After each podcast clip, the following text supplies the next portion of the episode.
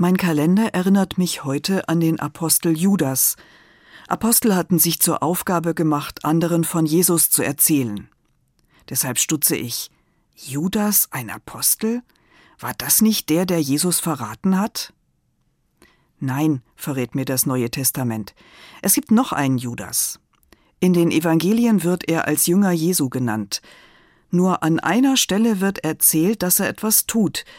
Er stellt Jesus eine Frage, eine kritische Frage. Warum erklärst du deine besondere Beziehung zu Gott nur uns, deinen Jüngern? Warum nicht allen Menschen?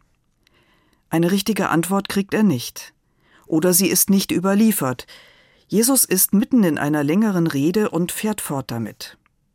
Mir fällt auf, dass es doch kritische Rückfragen an Jesus gegeben hat, nicht nur von außen, sondern auch in seinem engsten Kreis. Das mache ich mir oft gar nicht so klar. Die Jünger haben nicht nur nachgefragt, sondern Kritik an Jesus geäußert.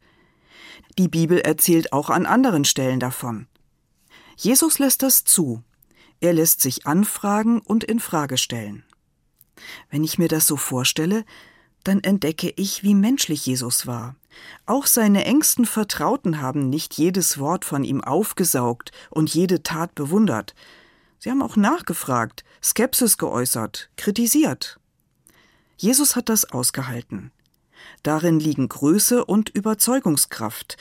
Ich spüre, auch ich darf Jesus anfragen oder kritisieren, wenn ich ihn nicht verstehe. Er wird das aushalten. Es bringt ihn mir sogar näher. Vielleicht geht es mir wie dem Apostel Judas und ich bekomme keine Antwort. Aber vielleicht beginne ich auch etwas zu verstehen, was ich vorher nicht verstanden habe.